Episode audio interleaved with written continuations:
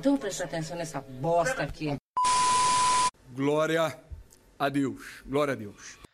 Jovens, eu pergunto: Jorge Jesus já pode ser considerado o maior técnico da história do Flamengo depois de Joel Santana?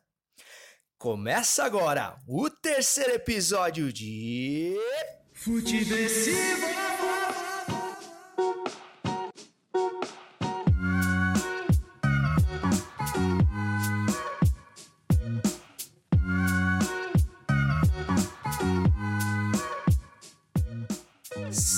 Muito bem-vinda, seja muito bem-vindo. Eu sou César Cartoon e este é o Futiversivo que chega hoje à sua terceira jornada, completa a sua primeira trilogia com muita alegria e com toda a sagacidade que é necessária para sobreviver à Brasileia dos novos tempos e à história recente desse país que vem sendo escrita com figurinhas de WhatsApp e fonte Comic Sans.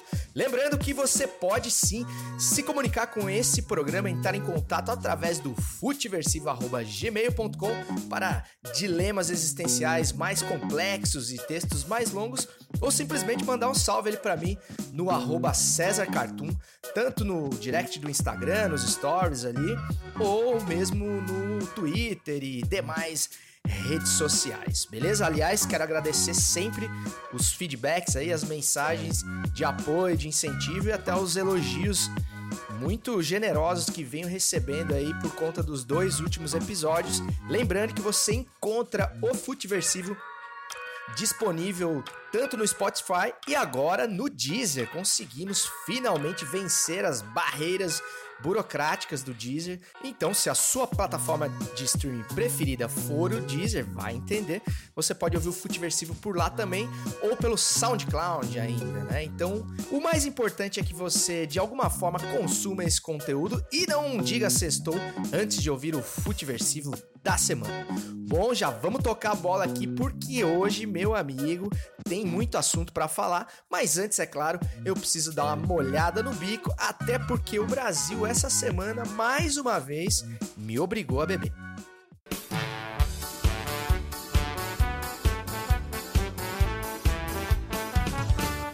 É o trago da semana daí.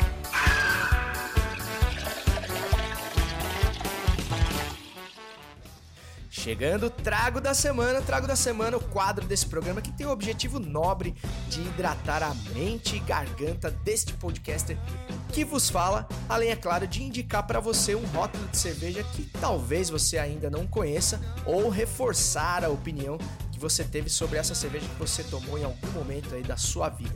E caso você discorde do que for falado aqui, também você pode entrar em contato pelo futeversivo.gmail.com ou pelas redes sociais do arroba César Cartoon para dizer o que você achou, se você concorda, se você discorda, ou também sugerir até mesmo um rótulo de cerveja que pode entrar aqui na próxima edição do Trago da Semana.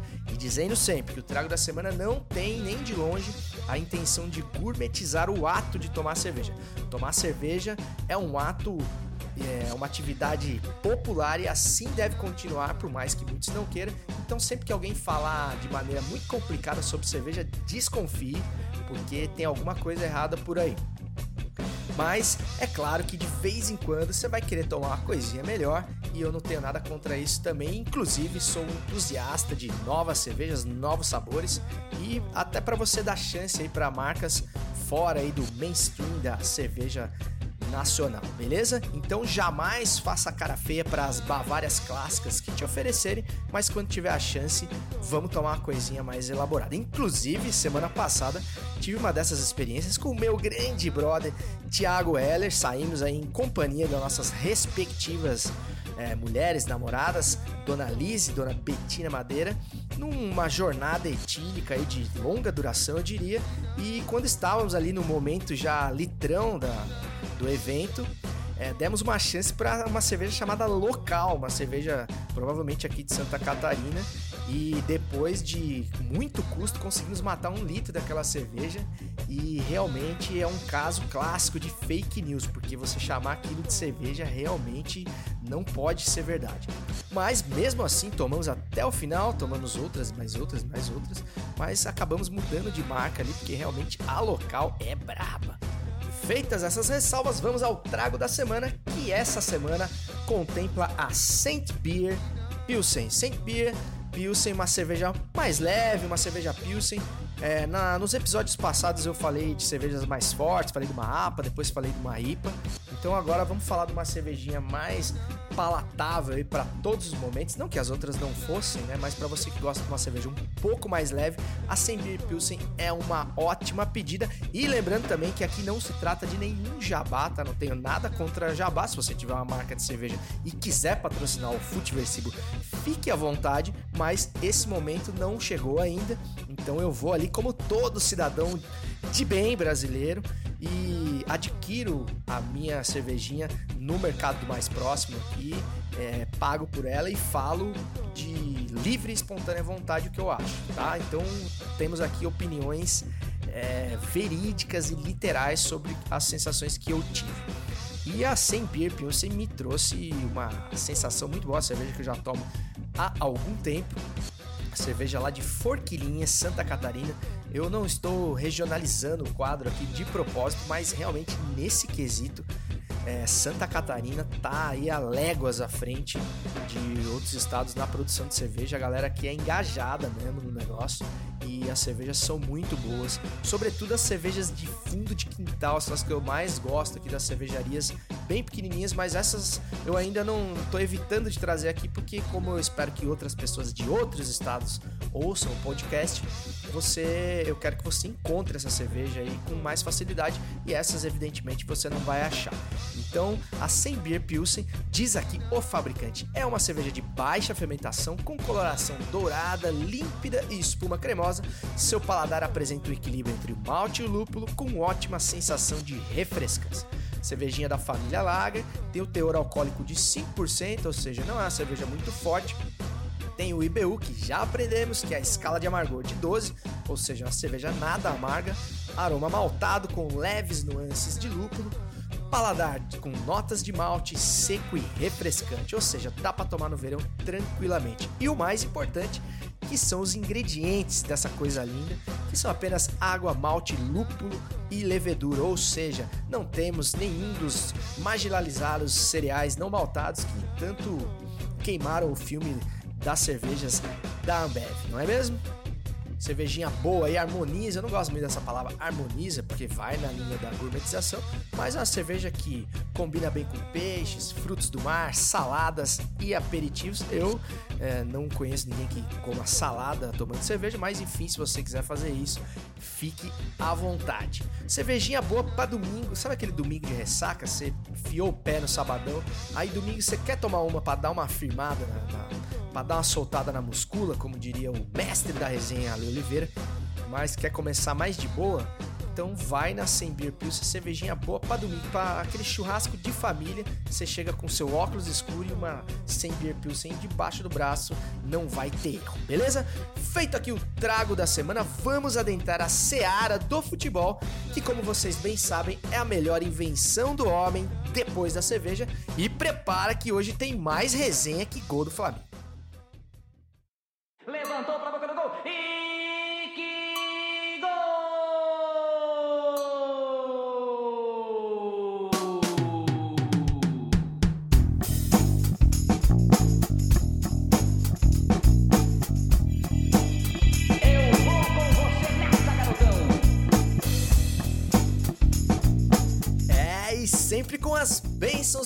Mestre Osmar Santos, vamos falar dos acontecimentos mais relevantes do esporte bretão nessa semana, dentro do campo e sobretudo fora dele, cara. Antes de entrar nas semifinais da Libertadores, que a, a vontade é grande de falar sobre esse tema, mas antes, cara, vou falar de um assunto que já tá um pouco mais, mais velho, mas ainda vale ser, ser lembrado, que foi a campanha da camisa do Bahia com, com as manchas de óleo. Pô, mais um golaço da diretoria do Bahia. A diretoria do Bahia é um golaço atrás do outro. O time tá bem dentro de campo e principalmente fora dele, se posicionando em vários temas aí relevantes, espinhosos, temas que geralmente os times se abstêm, fazem a famosa vista grossa Lembremos, primeiro foi o teve aquele boicote, a cerveja mais cara dentro da Fonte Nova, né? A cerveja ali que tava 6 a 8 reais. Para quem foi em jogo da Copa, da Copa América sabe até que não é um preço tão alto assim. Na Copa América você pagava 12, se eu não me engano, por uma cerveja sem álcool. É... E aí os caras meteram, fizeram um acordo com os bares da região da, da Fonte Nova e colocaram a cervejinha a um real, chupa concessionária. E agora, mais uma vez, acertaram na mosca, né? Ao contrário da dona Nike, que tem feito terceiras camisas desastrosas, né? Quem pode comprovar isso é a terceira camisa do Corinthians, que já vem de fábrica do camelô, e a camisa do Inter, que é, mais parece uma camisa falsificada do Atlético Paranaense, ou seja, desastrosa a Nike 2019. Mas ao contrário disso, a fornecedora de material esportivo do Bahia fez uma camisa linda com as manchas de óleo, uma camisa de design impactante e fez toda uma campanha. vou até ler aqui a publicação do site oficial do Bahia. O problema é seu, o problema é nosso. Quem derramou esse óleo? Quem será punido por tamanha irresponsabilidade? Será que esse assunto vai ficar esquecido? O Bahia é você, somos nós, cada ser humano. É a forma como representamos o amor, o apego, o chamego, o sagrado, a justiça. O Bahia é a união de um povo que vibra na mesma direção, que respira o mesmo ar e que depende da mesma natureza para existir, para sobreviver. Jogaremos nessa segunda-feira, 21, contra o Ceará, em Pituaçu, com a camisa do Esquadrão manchada de óleo. Um convite à reflexão. O que faz um ser humano atacar e destruir espaços sagrados? O lucro a qualquer custo pode ser capaz de destruir a ética e as leis que regem e viabilizam a humanidade? A barbárie deve ser tratada como tal e não como algo natural. Texto do Tiago César ali do site oficial do Bahia. Aliás, é, sobre as manchas de óleo, aproveitando aqui, litoral do Nordeste, gostaria de sugerir, não é o que indica ainda, mas sugerir um Instagram que eu comecei a seguir essa semana, muito interessante, da arroba Bruna Veloso Foto, foto com PH. É uma fotógrafa e documentarista autônoma também, independente, que foi lá para a região e tá documentando, tá fazendo muito story, provavelmente está produzindo um material que mais elaborado para um momento posterior e tá lá metendo a mão na massa literalmente é, com a população ajudando a tirar as, a, no braço, literalmente, aquela, aquelas manchas horríveis de óleo que se espalharam pelo maravilhoso litoral do Nordeste. É realmente triste de ver que quem está tomando a frente, quem está encarando o assunto como um assunto de extrema urgência é a população. Por mais nobre que seja essa ação, é uma ação muito perigosa, desastrosa, porque as pessoas muito provavelmente vão ter em algum momento algum tipo de contaminação. A gente não sabe exatamente qual, qual é aquela substância, ou os danos que ela pode acarretar, problemas de pele, enfim, de intoxicação, problemas maiores no organismo dessas pessoas mas a galera vendo que o poder público muito pouco está fazendo para tratar o problema, para tentar estancar essa sangria da natureza, eles resolveram botar a mão na massa e defender o que é deles, porque o governo Bolsonaro, já vou ter que citar o nome do coisa aqui, já no começo do programa, realmente tá cagando pro problema do Nordeste e isso fica muito claro nas atitudes do, do presídio, né? Primeiro, se você acha que é exagero dizer que o problema é sim do governo federal, saiba você que o governo Bolsonaro extinguiu os comitês de plano de ação para incidentes com óleo. Vou até ler aqui um trecho da matéria do Jornal do Brasil. A extinção por parte do governo Jair Bolsonaro, do PSL, em abril, de mais de 50 conselhos, deu fim a dois comitês que entregavam o Plano Nacional de Contingência para Incidentes de Poluição por Óleo em Água, PNC, instituído em 2013. Ou seja, 2013 era governo Dilma, então mais uma retaliação, mais uma vingancinha do antigo governo fez com que o irresponsável governo Bolsonaro e o seu não menos desastroso ministro do Meio Ambiente, Ricardo Salles, extinguissem esse plano, que seria um plano maior de contingência para desastres desse porte, né? E como esse governo também é um governo que ele, que ele chama a tragédia, né? Faça uma, uma breve reconstituição de tudo o quanto foi de merda que já aconteceu desde que esse governo assumiu, coincidência ou não, extinguiu mais um plano que poderia ajudar a minimizar o estrago, né? Posto que ah, existe em curso aí uma, uma vingancinha do Nordeste é, aliás, é um, é um governo, além de tudo, além de toda a incompetência, é um governo rancoroso que se vinga da parcela que não caiu na falácia da nova era, né? Ou seja, grande parte do, do eleitor nordestino que votou em outro candidato que não o seu melhor Jair Bolsonaro. E ele, é claro, viajou para o Japão, ao invés de cuidar do que é nosso, né? Ele que fala tanto em soberania nacional, ele achou mais, mais oportuno viajar para o Japão, no maior vazamento da história do país, no maior vazamento de óleo da história do país, provavelmente para tentar convencer os japoneses que Hiroshima e Nagasaki são obras do Foro de São Paulo. Brincadeira, né, velho? Que esse cara tá fazendo é brincadeira. E agora ele tá na China dando declarações tão vexatórias quanto e nos fazendo passar vergonha, como sempre. Mas sem sair aí do futebol, parabéns ao Bahia por mais esse golaço da sua atual administração. Mas agora vamos falar de coisa boa, se você não for gremista, é claro. Vamos falar de Flamengo e Grêmio. Que jogo de bola nós tivemos essa semana.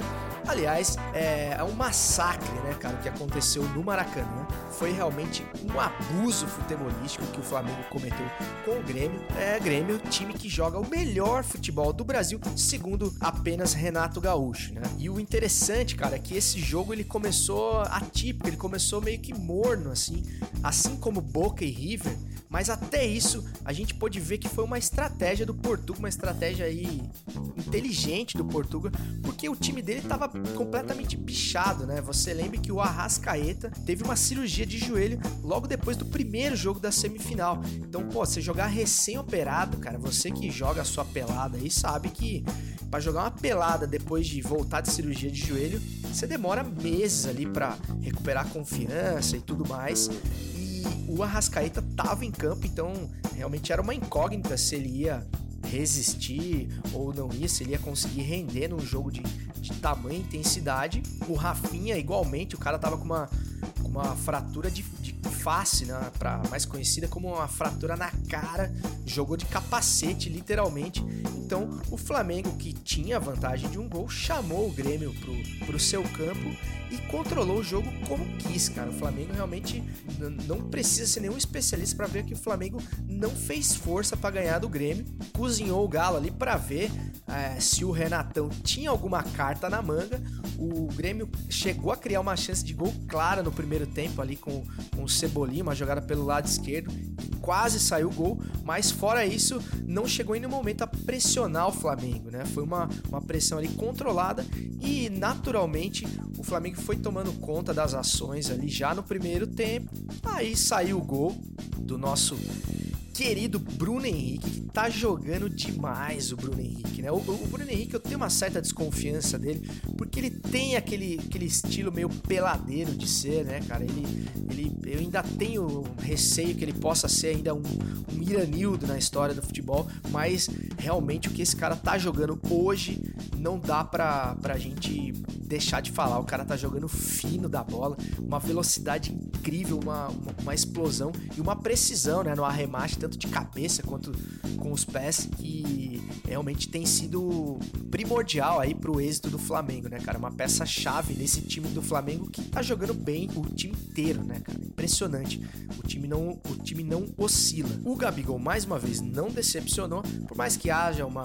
exista uma ala flamenguista mais exigente. Alô, Ricardo Goulart, meu, meu brother de pelada também, flamenguista que costuma dizer que o Gabigol só faz gols é, imperdíveis, mas o cara tá botando para dentro em todos os jogos e tem se mostrado realmente um dos atacantes, se não o centroavante mais efetivo do futebol brasileiro. O Gerson, né, a grata surpresa desse ano, o Gerson, o melhor volante que você respeita, o cara super versátil. Então, realmente até o Diego, né, cara, entrou na finaleira ali para dar uma suada já em clima de pelada, mas realmente o time do Flamengo é um time que deu liga, né? Quem diria que esse time tinha a mesma base aí dos tempos do Abelão, né? Claro que chegaram aí os reforços, o Rafinha, o Felipe Luiz que fizeram grande diferença aí, mas a diferença realmente é gritante desse time do Flamengo com o Jorge Jesus para o time do Abelão.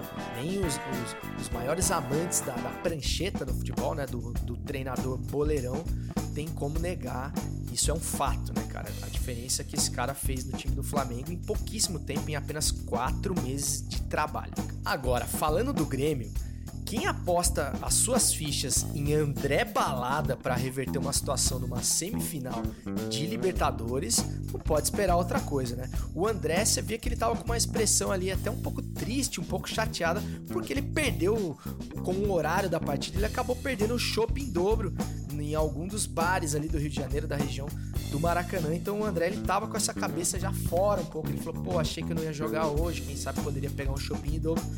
Mas sim, ele ficou em campo se arrastando durante todo o primeiro tempo. É claro, o time não criou situações suficientes para que ele pudesse tentar fazer alguma coisa, mas realmente depender do balada não dá, né, seu Renato? Mas assim, em resumo, para mim a lição maior que ficou desse desse 7 a 1 de clubes, podemos dizer assim, né? Esse 5 a 0, esse esse estupro futebolístico que o Grêmio sofreu lá no Maracanã, é aquela célebre frase do poeta que diz: "O falador invariavelmente passa mal", né, cara? E o Renato Gaúcho, né, já tinha dito aqui no, no primeiro episódio de Futiversivo, se não me engano, aliás, se você não ouviu o primeiro episódio de Futiversivo, volte lá, ouça os dois primeiros que estão muito legais também. Mas o Renato sempre foi um cara que se orgulhou de ser o boleirão, de não precisar, segundo ele, estudar futebol, de não querer se, se atualizar, de dar migué até em curso da CBF, né? É um cara que arrotou aos quatro cantos que o Grêmio realmente era o do futebol brasileiro. Quando ele foi medir forças com um time cachado como o time do Flamengo e com um treinador com ideias é, mais universais do, do que está fazendo em termos de futebol hoje no mundo, ele realmente tomou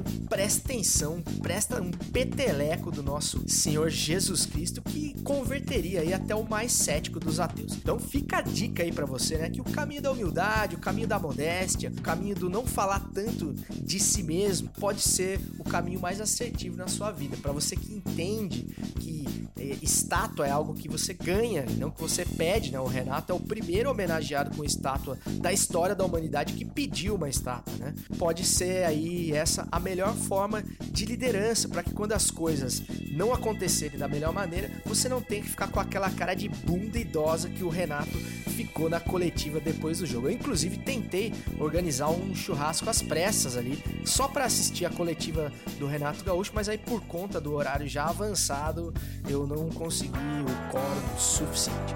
Falando agora um pouquinho de Boca e River, como todos sabem, River na final, Boca ganhou de 1 a 0, mas precisava reverter a vantagem de dois gols, não foi suficiente, como a matemática mais básica mostra, gol do Hurtado aos 34 do segundo tempo, ali no na vontade, na pura, no puro vamos lá do Boca Juniors, conseguiu ali um gol ali aos trancos e barrancos, mas não foi o suficiente. Aliás, um jogo com, perdão, trocadilho bem meia boca, não é mesmo? E o River tá na final. É, ficou muito claro ali também que o River não jogou tudo que podia, então a torcida do Flamengo pode esperar um jogo bem mais difícil para a final da Libertadores. E o Boca, na base do vamos lá, na base da bola na área, do chuveirinho, na base da pressão da torcida em La Bombonera, que fez uma chuva de papel de 15 minutos, nem to, mas nem todo esse clima que é todo especial lá na, na Bomboneira, né? Com certeza o, o estádio mais temido pelos adversários a, do, do futebol mundial não foi suficiente para que o Boca conseguisse jogar um pouco mais de bola e revertesse a situação. Detalhes interessantes ali do, da semifinal, além do jogo em si, é, é, o preço dos ingressos, né, cara? Pô, a, a diretoria do Boca fez uma super promoção com, com ingressos a 500 pesos argentinos em torno de 35 talquês brasileiros. Ou seja, a diferença né, para os ingressos, para o valor dos ingressos aqui no Brasil, você também der um jogo, um ingresso médio ali no setor sul ali do Maracanã, tava em torno de 500 talquês, tá certo?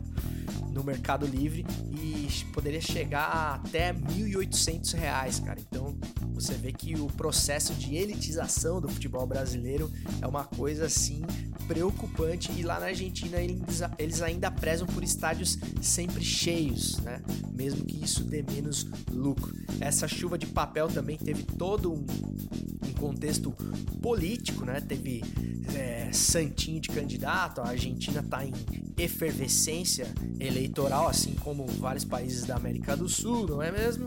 Então teve chuva de santinho, teve, né, que é melhor que jogar pedra, mas ainda assim é algo que causa uma certa estranheza. Inclusive alguns papéis que diziam Palmeiras no tiene mundial, eu não sei o que quer dizer, não falo espanhol, mas é, se encontrava de tudo naquela chuva de papéis que atrasou o início do jogo.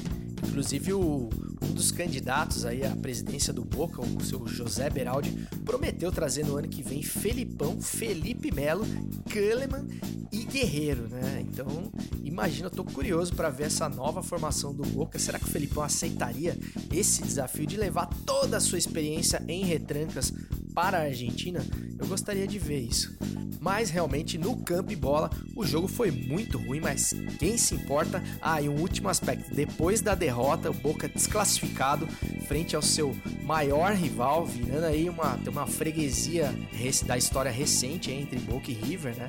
Lembre-se que o Boca perdeu a final do ano passado da, da mesma Libertadores para o River e agora sofre nova derrota, uma semifinal, mas mesmo assim no final do jogo a torcida do Boca cantando mais alto do que durante o jogo, ou seja, um time que tem uma torcida dessa merece o meu respeito. Aliás, eu tenho uma super simpatia pelo Boca, até por ser o vice mais respeitável do meu time, o Corinthians. Aliás, Romarinho manda lembranças a Bombonera.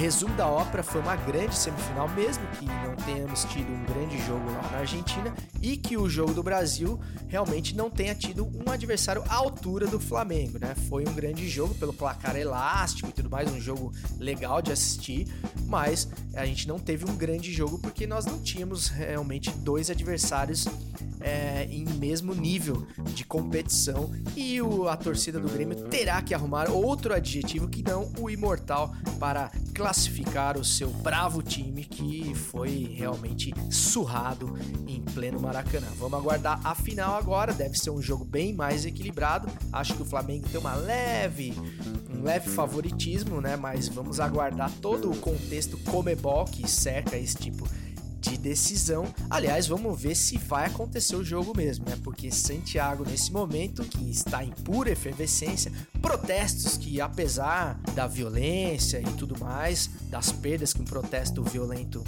sempre acarretam, me, muito me alegram, porque a população realmente mostra à América Latina e ao mundo que o Chile não era aquela maravilha toda que os neoliberais quiseram pintar, não é mesmo? Mas falarei disso ainda, ainda nesse futiversivo logo à frente. Bom, foi uma grande goleada lá no Maracanã e falando em goleada, tem o quadro da semana que celebra todos os episódios de vergonha alheia a que esse país é submetido e essa semana não foi diferente, portanto, chega mais um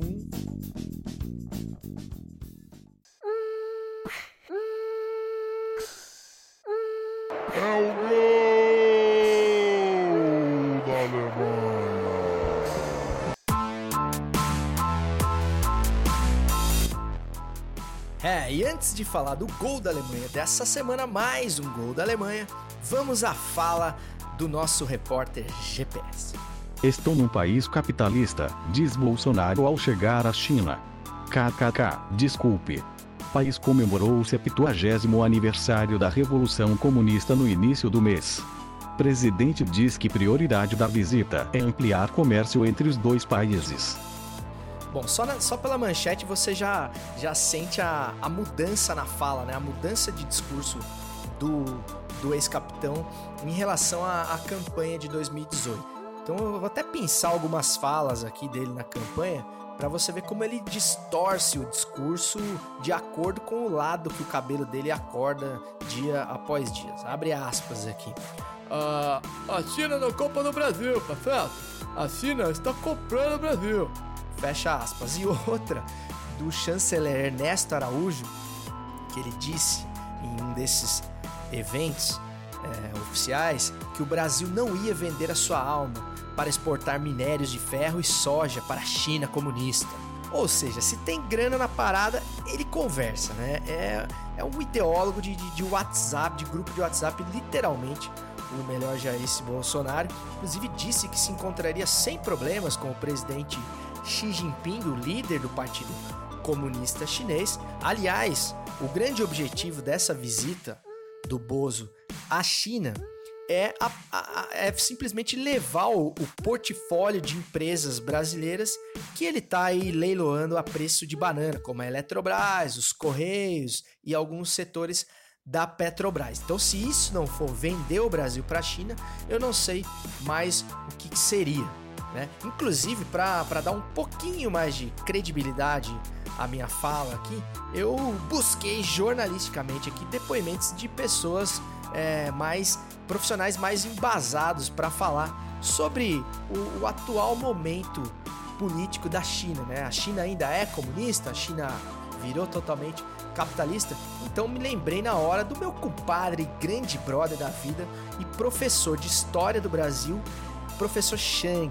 Aliás, o Shang, como o nome já denuncia, é filho de chineses que moram no Brasil. Então o cara acho que não teria ninguém com mais propriedade para falar sobre esse assunto, posto que, além de ser filho de chineses, é um professor de história e também conta com o áudio aqui do colega do Shang e também professor de Geografia Humana, o professor Grote. Se liga no que eles falaram aí sobre o contexto atual da China que pode ilustrar melhor aí mais uma fala desastrosa do presídio. Então, meu amigo, é o seguinte, né? É, na verdade, a China continua tendo um partido único, né? É um partido comunista chinês, então eles procuram, em várias perspectivas, manter as perspectivas do socialismo, né? um pouco na área rural, um pouco nas indústrias de base, siderúrgica, petroquímica. No entanto, desde 78, quando um cara chamado Deng Xiaoping chegou no poder, ele começou a abrir as portas, começou a flertar com o capitalismo. Como? Criando núcleos capitalistas, que eles chamam de zonas econômicas especiais, onde as empresas estrangeiras se instalam para explorar a mão de obra chinesa, para detonar o meio ambiente da China, ou seja, a China está lidando com o capitalismo da forma mais cruel possível, né? explorando a própria mão de obra, é, detonando o meio ambiente, só que ela vem mudando isso aí, está né? mudando algumas perspectivas ambientais, está melhorando o valor da mão de obra, mas ela vem lidando com o capitalismo dessa forma. Ela é um país socialista, ela tem um governo que é o Partido Único, o Partido Comunista Chinês, mas vem abrindo as portas, e aí o PIB chinês hoje né, é o segundo do planeta.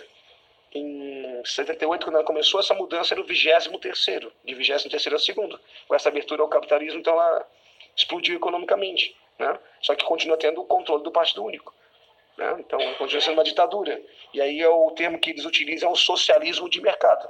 Lógico que Karl Marx debate no caixão quando ouve isso, né? mas o tema é socialismo, porque continua politicamente partido único, mas de mercado que vem abrindo as portas para o capitalismo gradativamente. Então, na política, continua uma ditadura stalinista, de perfil stalinista, né? regime fechado, sem as liberdades fundamentais do capitalismo, né? Ah, que foram criadas pelo, pelo pensamento liberal, né? iluminista, e abriu-se só a economia. Então, você tem um capitalismo com mão de obra escrava. É basicamente isso que aconteceu. Bom, é isso aí. Agradecendo mais uma vez a professor Chang e professor Grotti. Eu vou sempre tentar trazer depoimentos de especialistas na áreas, nas áreas em que estou me metendo aqui a falar para tentar minimizar o número de bobagem que eu vou falar aqui. Não sei se vai adiantar completamente, mas enfim, se eu não puder trazer depoimento, eu pelo menos faço o dever de casa de tentar apurar minimamente o que eu estou falando para que tenha um pouco de credibilidade para que você possa crer minimamente no que eu estou falando aqui, beleza? Sempre embasado em, em notícias de veículos confiáveis, em fontes mais seguras do que o grupo de WhatsApp da minha família. Tá bom? Feito então mais um gol da Alemanha, quadro semanal que exalta o 7 a 1 que mora em nós, o 7 a 1 semanal que insiste em nos visitar. E dando sequência ao futeversivo dessa semana, já nos encaminhando para o final, mas não sem antes dar aquela dica de conteúdo marota para você consumir no final de semana ou quando você bem entender.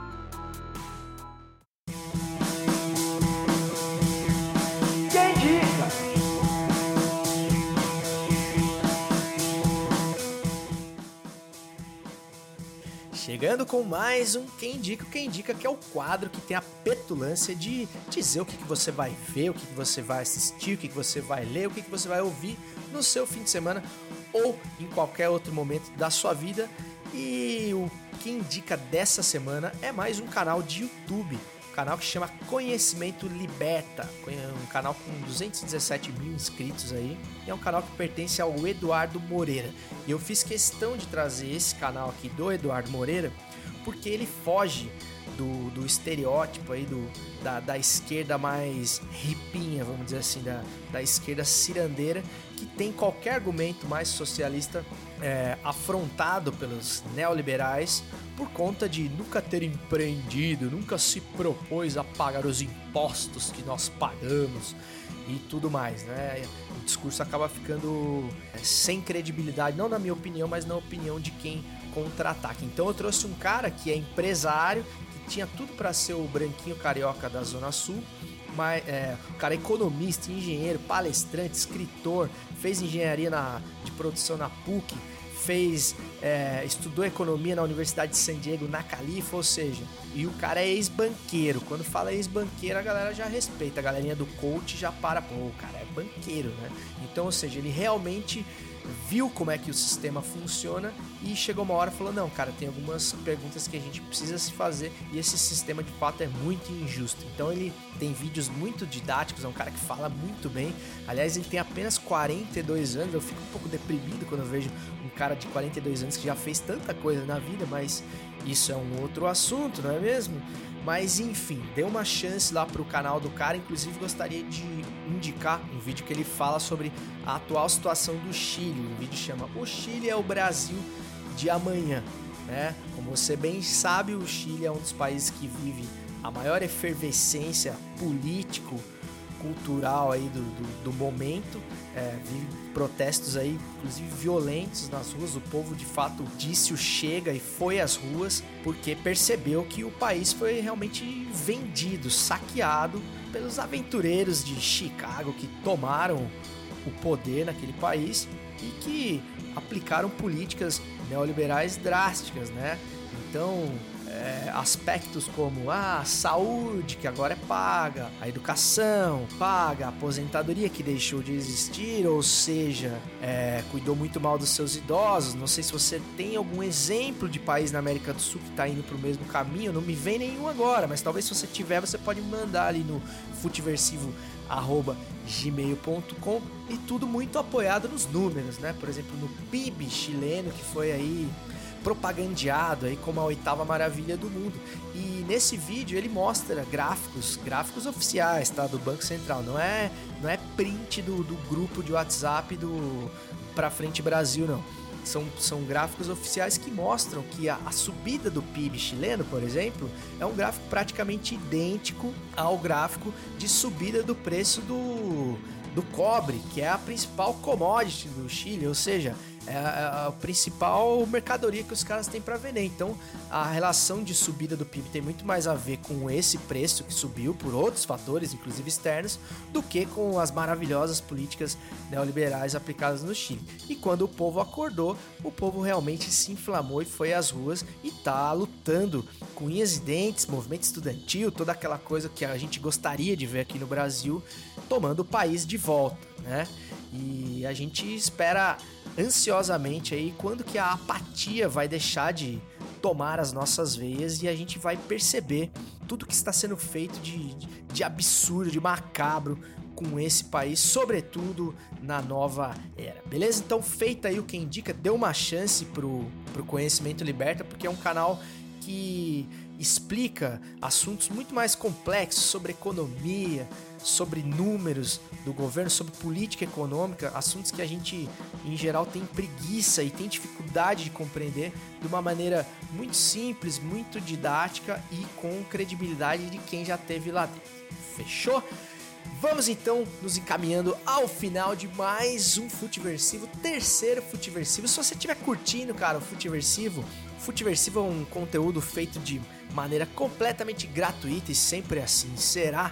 Então, se eu pudesse te pedir uma contrapartida aí, indique o Futiversivo a um amigo ou a um inimigo se você não gostou do programa, por que não? É, compartilhe aí o link do Futiversivo no Spotify ou na sua plataforma, na sua tocadora de podcast favorita aí num grupo de WhatsApp ou no seu story ali no, no Instagram para que esse conteúdo chegue a mais pessoas. Beleza? Mas antes de sair fora, vou chamar o quadro que é o quadro mais esperado desse programa, com certeza, onde eu compartilho pérolas do conhecimento contemporâneo desse new pensador, Carlos Bolsonaro. Então faço uma um, passo um pente fino em todos os tweets da semana de Carlos Bolsonaro e trago para você aqui o que há de melhor a nata do conhecimento Olavo Planista no tweet mais incrível de Carlos Bolsonaro da semana.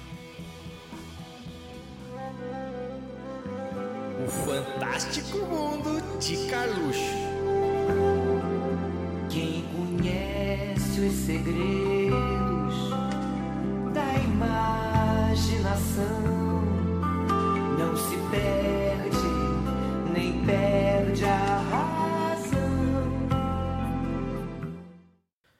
Bom, e o tweet do Tonho da Lua dessa semana é um tweet de 20 de outubro de 2019, onde ele abre aspas diz: Emoji de porquinho, emoji de ratinho, emoji de cobrinha, emoji de galinha, emoji de povinho, reticências e termina este tweet enigmático com apenas emojis para contra-atacar a ex-líder do governo, Joyce Haussmann, que respondeu inclusive com outro tweet de emojis. Vou até estender aqui o, o Fantástico Mundo de Carluxo para um tweet de Joyce Haussmann que diz emoji de viadinho, emoji de viadinho, mais um emoji de viadinho, emoji de um ratinho branco, emoji de um ratinho preto e emoji de um ratinho preto e termina aí esse tweet, essa troca de ofensas aí através de emojis, que é uma, que é uma nova forma de comunicação, tanto entre os nossos par atuais parlamentares quanto com os seus eleitores, né, que podem assistir a esse espetáculo deprimente de ignorância, de vergonha alheia que eles é, adoram proporcionar. Ou seja, a treta de, de lavadeira, com todo respeito às lavadeiras, que com certeza discutiriam de uma maneira muito mais elegante do que esses dois. Mas falando um pouco mais sério agora, mas não muito, essa troca de tweets ela mostra o nível da, das relações dessas pessoas, né? As alianças de vida e morte que duraram 9, 10 meses. E, o, o que, e eu não consigo me conformar como tanta gente, como tanta gente embarcou na falácia, na, na, nas histórias para boi dormir dessa galera completamente sem noção. A Joyce Houseman, inclusive, que é uma mulher que passou pano para machista, passou pano para homofóbico, para misógino, para racista, puramente para surfar na onda bolsonarista e se eleger. E na hora que ela não serviu mais, ela tomou um belo de um pé na bunda, fez o famoso papel de mulher de malandro e agora tá colhendo os frutos aí da, das alianças que fez, sendo escanteada quando não serviu mais. Ou seja, o governo é super autêntico, né? ele realmente cumpre o que ele, o que ele prometeu. Então, todo, todo respeito, todo o apreço que essas pessoas têm pelos seus pares é, é mostrado quando o interesse individual está em jogo.